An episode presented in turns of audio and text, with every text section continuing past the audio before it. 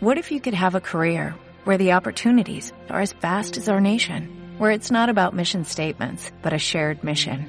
At U.S. Customs and Border Protection, we go beyond to protect more than borders, from ship to shore, air to ground, cities to local communities. CBP agents and officers are keeping people safe.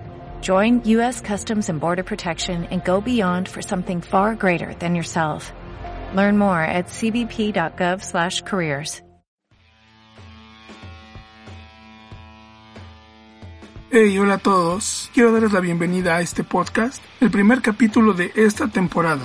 Básicamente platicaremos de distintas cosas semana a semana, cosas que nos atañen e interesan a todos, o por lo menos eso creo yo. Espero se diviertan. Yo soy Francisco Chávez y esto es Terremoto.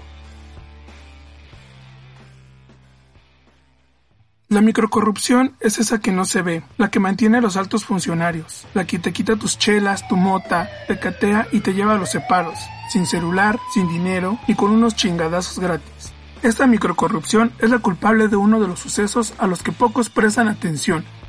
Y no me dejarán mentir, todos tenemos un amigo que se siente orgulloso porque tiene una licencia para conducir. Esa licencia que le costó 800 varos y lo obtuvo sin hacer ninguna sola prueba. Esto obviamente se ve reflejado en los numerosos accidentes automovilísticos registrados por el año por año.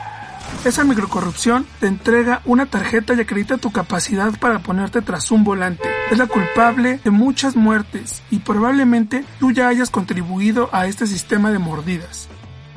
Malos conductores, eso lo sufrimos todos. Peatones, motociclistas, peatones y peatones otra vez. La cultura del tránsito vial en cualquiera de sus ámbitos es un problema que no se ve, pero sí duele. Los motociclistas ignoran el reglamento de tránsito y zigzaguean entre los autos. Se estacionan en las banquetas y generan contaminación auditiva con su engendro asqueroso obtenido a pagos indefinidos en una tienda pedorra.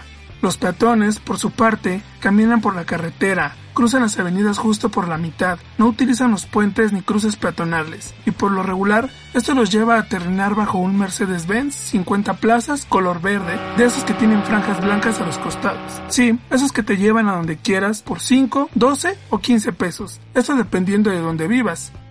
Pero, ¿qué hay de los ciclistas? Ay, Pobres jodidos que esperan salvar al mundo sin contaminarlo. La bicicleta se inventó en 1885 y desde entonces su configuración no ha cambiado tanto a la que conocemos actualmente. Se le conoce de muchas formas, como bici, bicla, cleta, virula, chiva o ciclo. Desafortunadamente, en México hay una comunidad muy pequeña que ha optado por dejar el transporte público y el transporte privado a cambio de volverse reyes del asfalto. Dos llantas y aproximadamente 8 kilos de fierros viejos te llevan a donde quieras, siempre y cuando tengas las piernas de Hércules y la valentía de Nicolas Cage, para adentrarte en el mundo ciclista de la ciudad, pues viajar en bicicleta en esta selva de asfalto es un verdadero reto ya sea que lo utilices como medio de transporte, herramienta de trabajo o para lucirte en los paseos dominicales de reforma, el peligro está al acecho.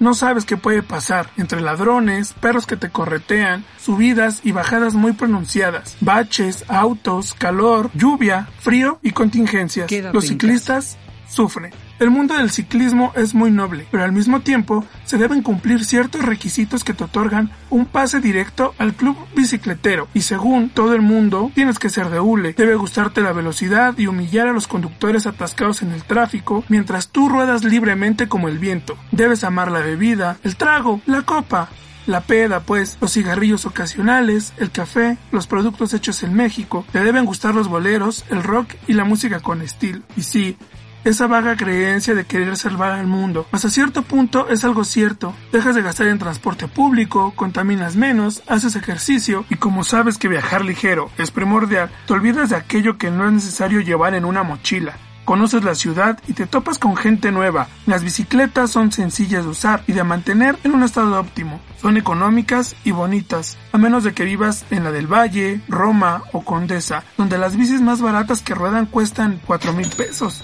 Pero, oye Paco, ¿ya nos aburriste? ¿Acaso tú eres de esos hippies ciclistas odiosos?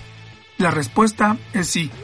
Pero, ¿y cómo se vinculan las mordidas, la corrupción, los ciclistas y los malos conductores? Pues bien, imaginemos que es una cadena. Un motociclista y el automovilista que compraron un auto nuevo necesitan con urgencia sacar a presumir su vehículo traga petróleo. Entonces, le avientan la bendición y un chingo de agua bendita. Van y tramitan su licencia. Pero, ¿Qué cree joven? Reprobó el examen de la vista y el de manejo ni se diga. Paga la mordida y sin hacerle esperar a esa finísima persona, ¡boom! Licencia nueva. Ese automovilista sale a la calle sin conocer el reglamento de tránsito, pensando que cuando tenga algún problema podrá usar de nuevo la mordida como solución. Los ciclistas no podrán circular por un carril completo por el miedo a que un auto los rebase o aplaste. Y todo porque el señor con auto necesitaba irse de peda ese fin. Un ciclista siempre estará obligado a circular justo a la orilla de la banqueta, donde no pertenece a ningún mundo, ni el del peatón, ni el de los adinerados todo gracias a los simios con licencia, que no se han dado el tiempo de leer un manual muy fácil de entender.